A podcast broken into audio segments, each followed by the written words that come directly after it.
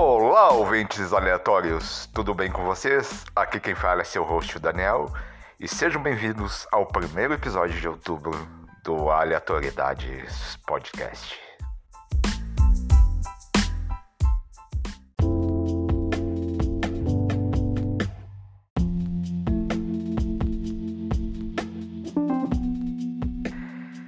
Eu tava vendo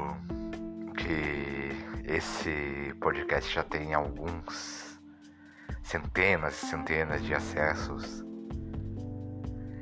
Milhares, na verdade, num total por episódio. Bem, bem, frente aos grandes pode parecer pouco, uma pequena gota nesse oceano de informação trocada aqui na internet, que é o podcast. Mas para mim, a ideia de ter milhares de ouvintes me faz pensar nas falanges macedônicas que possuíam esse número de homens com lanças. Acredito que seria menos, acho que seria mil, mil pessoas, mas, mas serve como metáfora. Bem, já tenho a minha própria falange macedônica, nada mal. Quando iniciei esse podcast, há três anos atrás, acho que quase três anos já, jamais imaginei que ele seria ouvido.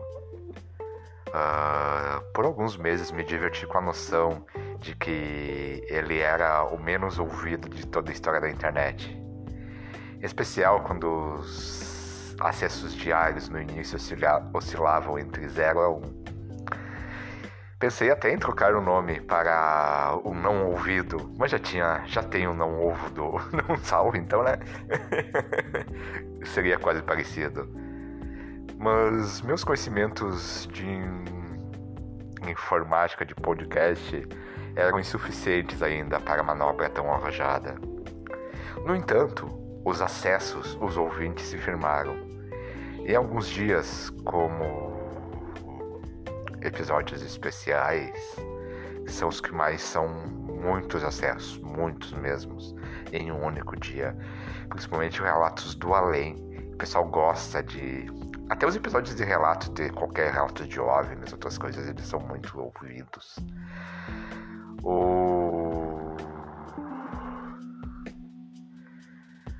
E agora pensei que estou com tantos ouvintes, é um pequeno passo para o homem, e blá blá blá. Eu, esse momento oportuno para analisar essas estatísticas. Antes de mais nada, como, quando uso a expressão analisar as estatísticas, estou cometendo um gigantesco anacronismo, pois um dos meus traços formadores é o desconhecimento total de como funcionam e de como se analisam números, em especial os colocados nas estatísticas. Mesmo assim, tentarei. Anaxímenes é o é como se fosse um filósofo analisando. Bem, se bem que tipo os pitagóricos eles manjavam dos números. Mas ah, falar isso, falando nisso, eu quero bastante agradecer a vocês a por me ouvirem, por estarem esses anos comigo. Eu quero muito, muito, muito agradecer isso, tá? Obrigado. E agora vamos para o episódio, né?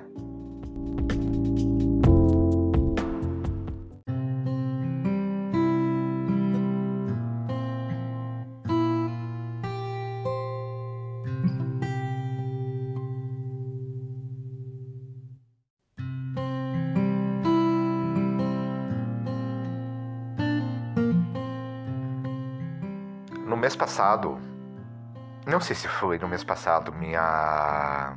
Mas foi algum tempo. Alguns pesquisadores da Universidade da Geórgia, nos, dos Estados Unidos, descobriram que alguns dos quadros da série Girassóis, desenhada por Van Gogh, ostentam uma variedade mutante dessa planta, conhecida como girassol duplamente florido. Florido, desculpa, o erro. Nos quadros em que ela aparece, estaria espalhada em meio ao tipo normal de girassol. ainda que os cientistas digam que a mutação era rara e por isso mesmo extremamente valiosa. Não tenho como saber, mas duvido muito que Van Gogh tenha pintado a variedade mutante de girassol de forma intencional. Ele deve ter pintado imaginando a riqueza das cores, o contraste das formas do girassol, a aparência redonda, pesada, concentrada da mutação, tão diferente da estrutura sorridente do girassol habitual. Eu nunca tive a oportunidade de ver uma obra de Van Gogh ao vivo, sentir a fúria das pinceladas, a força com que a arte foi colocada no papel. No entanto, toda vez que enxergo uma reprodução, não interessa a forma em que esteja, consigo sentir a urgência, a raiva da criação, a necessidade de colocar um monstro para fora. Nos tempos atuais, tenho a chance de ver plantações de girassóis em alguns lugares. É uma experiência singular saber que Van Gogh observava as mesmas plantas 200 anos atrás. Eu, quando passo por essas plantações pela manhã, os girassóis parecem estar desnorteados, acordando do sono noturno e procurando com avidez o sol tão essencial para suas vidas. Quando retorno à noite, esses mesmos girassóis estão prostrados, as cabeças voltadas para o chão, exauridos. Não posso deixar de pensar que o sol nasce por causa deles, para não frustrar seus seguidores, e uma parte de mim insiste em dizer, por mais lógico que seja, que os girassóis pensam que o sol só levanta e se desloca no firmamento guiados pelos seus olhos. Eles devem pensar que se desviarem o olhar por outro segundo que seja, o sol cairá e consumirá o mundo em chamas. É possível sentir o receio dos girassóis, aquela sensação que Atlas tinha de carregar o mundo e a existência de tudo nas costas. Saber que Van Gogh utilizou uma mutação de girassol nos seus quadros me faz pensar no seu olhar, o que diferencia uma pessoa de um artista é a maneira com que este consegue olhar o mundo e transcrevê-lo de forma mais real do que a própria realidade. Dezenas de pessoas passam pelos mesmos gerações que eu, indo para o trabalho ou imerso nas suas vidas cotidianas. Mas somente um Van Gogh pode olhar a plantação e ver os gerações com arremedos imperfeitos do sol como plantas seguindo um astro solar com veneração quase canina, como estruturas desajeitadas que, inconscientes do seu peso, insistem em desafiar a gravidade para assim beberem da vida trazida por raios distantes de uma estrela. Em uma sequência do filme Sonhos de Akira Kurosawa, o alter ego do diretor está diante de um quadro de Van Gogh e subitamente entra na pintura e começa a viajar entre as paisagens de sucessivos quadros até encontrar o próprio pintor. Essa cena ainda é a mais perfeita representação da experiência artística que encontrei. O espectador entrando na obra, mergulhando de corpo e alma dela, até encontrar o próprio artista e comungar da sua visão de mundo. Também gosto muito de imaginar que cada artista está dentro da própria obra, morando nela, para quem quiser conhecê-lo sendo este o próprio conceito de imortalidade tão buscado por alguns. No diálogo com o personagem, Van Gogh fala: Uma cena que parece pintura não dá pintura. Se olhar com atenção, você verá que toda a natureza tem sua beleza. Quando encontro esta beleza natural, eu simplesmente me perco nela. Então, como num sonho, a cena se pinta sozinha. Eu consumo essa cena natural, eu a devoro completamente. Quando termino, a imagem aparece completa diante de mim, mas é difícil segurá-la aqui dentro. A sensação de se perder na beleza, ser consumido por ela e depois colocar tudo para fora é o que todos deveriam buscar. No filme de Kurosawa, a experiência artística de Van Gogh é tão forte e completa que ele chega a arrancar a própria orelha por que ela estaria destoando da beleza buscada na obra de arte não é tão inacreditável quanto parece, até pensa que seria, que seria algo bem possível. Destaque também para a opinião das lavadeiras, assim que o personagem entra no quadro, cuidado com Van Gogh, ele esteve no manicômio. A intensidade da experiência artística faz com que a pessoa pareça louca diante dos olhos normais, mas nesse caso, loucura é simplesmente aquilo que está fora do habitual, aquilo que escapa desta aterradora curva de normalidade da qual o ser humano está sentenciado por si mesmo e pela sociedade a pertencer. No final das contas, os homens não passam de gerações em uma plantação, todos olhando para o sol, todos seguindo a multidão. Mas sempre existem as variações, as mutações, os diferentes, para eh, revelar a verdadeira faceta da realidade, aquela que está diante dos olhos e poucos conseguem ver.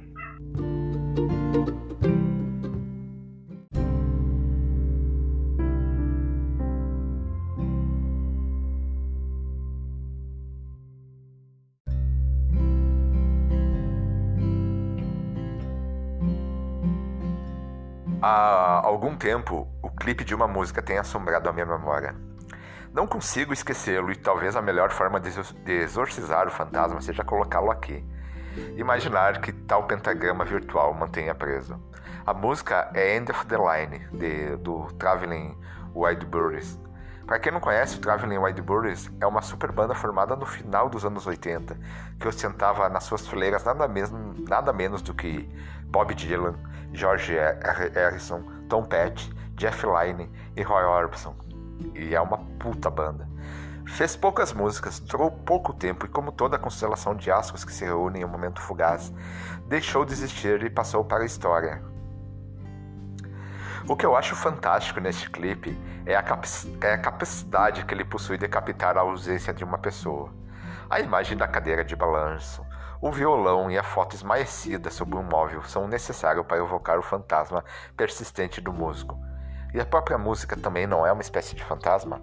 Afinal, muitos artistas já morreram e as suas músicas continuam sendo tocadas como se eles estivessem vivos, espalhando sombras de ausentes pelo mundo. A homenagem é extremamente sensível. É de arrepiar ver a cadeira de balanço mexendo ao som da música, enquanto o espectro de um homem morto acompanha os seus colegas de grupo na canção. Nessa época em que a música se torna o espelho narcisista de cantores não tão recordáveis, é comovente ver um clipe que homenageia a ausência. O interessante é que faz parte da natureza do ser humano estar ausente. Quem nunca esteve distante? Quem nunca teve vontade de estar em outro lugar? Eu diria que os momentos em que estamos presentes são a grande minoria. Perdemos formaturas, casamentos, batizados, velórios, festas de família, encontros com amigos. É impossível estar em vários lugares ao mesmo tempo, e escolher a, pre a presença em um local implica em se tornar ausente de vários outros.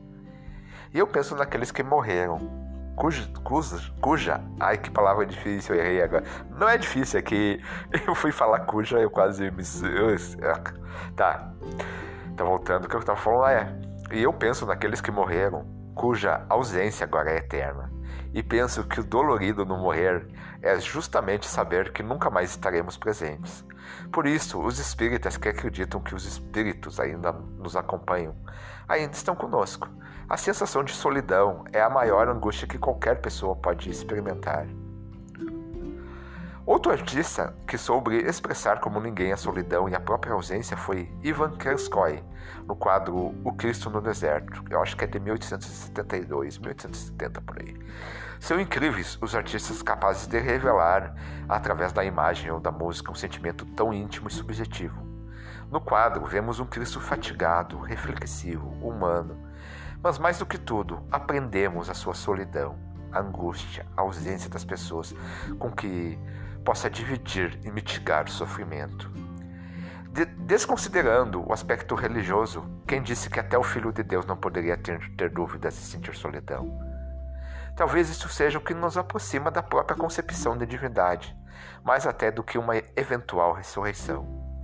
De qualquer jeito, o, o clipe dos Traveling Wilburys e o quadro de Ivan Kranskoy evocam algo que aparentam estar perdido nos tempos atuais. Nós temos o direito de estar ausentes. Nós temos o direito de sermos introspectivos. Não são os momentos de barulheira que nos aproximam de nosso âmago. Já disse Shakespeare que a vida é feita de som e fúria, mas não o ser humano. Nós somos feitos de solidão e de ausências, e para ouvir a própria voz, talvez seja essencial sentar em uma pedra no meio do deserto ou observar a oscilação da cadeira de balanço vazia.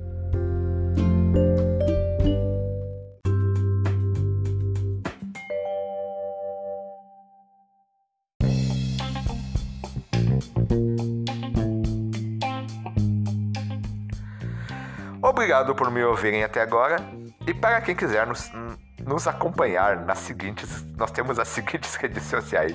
Tá complicado falar hoje aí. Uh, no Facebook nós somos a página Aleatoriedades Podcast. No Instagram nós temos o perfil arroba Aleatoriedades Podcast. Para quem quiser nos mandar sugestões, críticas e tudo mais, nós temos um e-mail que é o aleatoriedadespod.gmail.com.